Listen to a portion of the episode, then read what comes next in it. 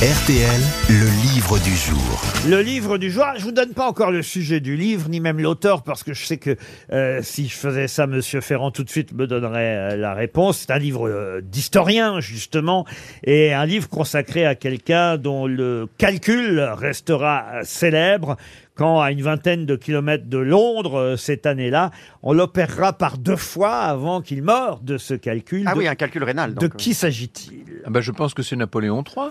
Excellente réponse Ouais, ben c'est ça, on va se barrer, nous.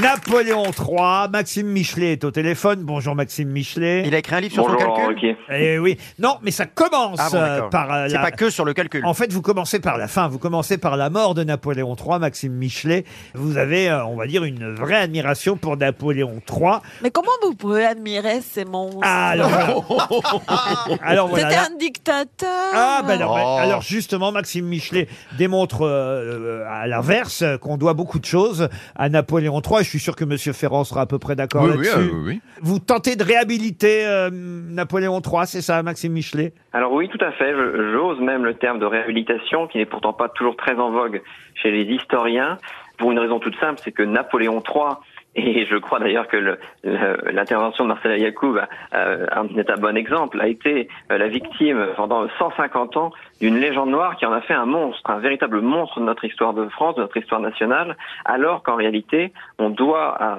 ce chef d'État, à cet empereur, beaucoup, beaucoup de choses. Il a fait entrer notre pays dans la modernité, et c'est bien dommage euh, qu'aujourd'hui nous, Alors- nous l'ayons un peu oublié. Alors, est-ce que c'est vrai qu'il a prononcé euh, réellement cette phrase quand il meurt? N'est-ce pas que nous n'avons pas été lâches à Sedan Et là, c'est évidemment euh, ce qu'on lui reproche. Effectivement, c'est cette défaite euh, contre euh, les, Prussiens à cette époque. Et puis, l'autre reproche, Marcela Yacoub, si elle le traite de monstre, c'est effectivement, mais vous revenez sur ces, sur ces deux moments, c'est quand une fois élu président de la République, car c'est notre premier président de la République, Napoléon III, une fois élu président de la République, il décide sur un coup d'État qu'il va être empereur. Ça, Alors il décide, alors il fait un coup d'État en réalité pour se maintenir au pouvoir. Le- il deviendra euh, empereur euh, un an après. Le, le coup d'État est là pour dissoudre l'Assemblée nationale et pouvoir se maintenir à la présidence de la République, alors que le- la Constitution l'empêche de se représenter. Ah, mais Alors, c'est peut-être ce que va faire Emmanuel Macron. Ah, mais hein, c'est- vous savez. on, on en est pas loin, vous Mais savez. à mon avis, c'est ça. Moi, j'ai Mais- pensé à ça aussi. Ah oui, ça va être bien, Napoléon IV. Et pourquoi pas mais, mais alors, euh, comment vous pouvez le défendre euh, efficacement, alors, Napoléon III, euh, Maxime Alors, alors, sur- alors, sur le coup d'État, je pense qu'il ne faut pas réhabiliter le coup d'État. On peut réhabiliter Napoléon III sans réhabiliter le coup d'État. Tout le monde sera d'accord pour dire qu'un coup d'État, ce n'est pas la meilleure façon d'entrer dans notre histoire nationale. Mais ce que j'essaie de faire dans ce livre, c'est de rappeler tout le contexte institu- institutionnel extraordinairement compliqué de la Deuxième République et le fait que Napoléon III n'est pas un petit putschiste, un aventurier, c'est un homme avec une grande vision politique qui va se résoudre euh, à la fin de son mandat à faire ce coup d'État dans une situation politique où en réalité toutes les voies de sortie d'une crise euh, Mais extrêmement forte il avait- sont euh, bouchées. Un mot sur ce qu'il a fait, parce qu'au au fond, la meilleure réhabilitation de Napoléon III, c'est ce qu'il a laissé au pays. Et vous, vous intitulez un chapitre La passion du progrès. Vous dites même d'ailleurs que c'est assez injuste quand on parle d'un Paris haussmanien ou, Ah oui, oui. ou effectivement des appartements haussmanniens.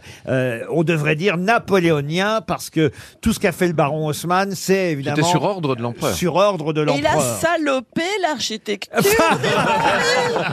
Ah bah non C'était beaucoup plus joli avant. Bah t'y étais Alors, euh, C'était Il devait totalement y avoir des insalubre. bouchons pires qu'avec Hidalgo. alors un mot là-dessus alors. C'était to- euh, le, le Paris qui a été transformé par l'empereur Napoléon III était totalement insalubre. Les Parisiens vivaient dans des conditions euh, Mais il a sanitaires fait euh, pourquoi assez déplorables. Eh ben, on y C'était un- revient à ça. Euh, euh, si vous voulez, Haussmann a fait la ville pour réprimer les manifestants, pour pouvoir contrôler les ouvriers. Eh ben ça marche pas bien, hein. il suffit de le regarder dans la rue, là, ça fonctionne pas. Ah bon, il savait déjà que Martinez serait là. alors. Euh, on rappellera aussi, d'ailleurs, c'est- je crois que c'est d'actualité, que c'est Napoléon III, en 1864, qui a donné le droit de grève aux Français. C'est aussi Napoléon III qui, à la fin de son règne, par, en graciant euh, toute une série de personnes, va poser aussi les bases de ce que va devenir le syndicalisme. Donc l'idée... Il nous a euh, foutu que- t'as une belle mère. Un mot sur l'éducation nationale aussi. Vous vous rappelez que sans Napoléon III et son ministre Victor Duruy, il n'y aurait pas eu euh, Jules Ferry ensuite. Tout à fait. Victor Duruy est une, une vraie, un vrai précurseur de l'école républicaine. Il le pensait d'ailleurs avec Napoléon III mettre en place euh, l'éducation obligatoire et gratuite, mais il y avait des résistances à l'intérieur du gouvernement. Il a promu euh, l'éducation des jeunes filles, il a euh, aidé euh, les femmes à devenir médecins à la fin du règne. Donc c'est véritablement un règne tourné vers le progrès et aussi, c'est un élément très important, vers la prospérité économique. On rappellera Eh quand même que Napoléon III, c'est l'empereur des chemins de fer. Euh, le grand réseau ferroviaire que, que nous possédons est en grande partie hérité du Second Empire. C'est un règne de prospérité économique extraordinaire, avec le PIB qui double, qui passe de 10 milliards à, à 20 milliards. Nous n'avons jamais eu autant de parts dans l'exportation mondiale. Notre Un PIB n'a bon jamais petit été aussi empire, important c'est ce qu'il nous faudrait aujourd'hui. Voilà ce que je dis. Un bon petit empire et on règle les problèmes. Bienvenue à l'Empire. Le théâtre de l'empire, oui. Écoutez, je vais offrir votre livre à Franck Ferrand. Je pense qu'il me le réclame. euh, Mais je l'ai déjà pour tout vous dire. Ah. Et j'ai- c'est un très bon livre. Ah bon, très bien. Et en revanche, je pense que euh, je vais éviter de le passer à Marcella Yacoub. Non, parce que je veux les manger. Ah, vous, vous- vous pourriez, justement, vous pourriez. Bon, bah, alors, je le donne à Marcella, puis euh, elle nous Elle dira. va, elle va le jeter. Non, elle nous dira pas ce qu'elle en pense, il vaut mieux pas. C'est aux éditions Passé Composé. Maxime Michelet publie Napoléon III, la France et nous. C'était le livre du jour.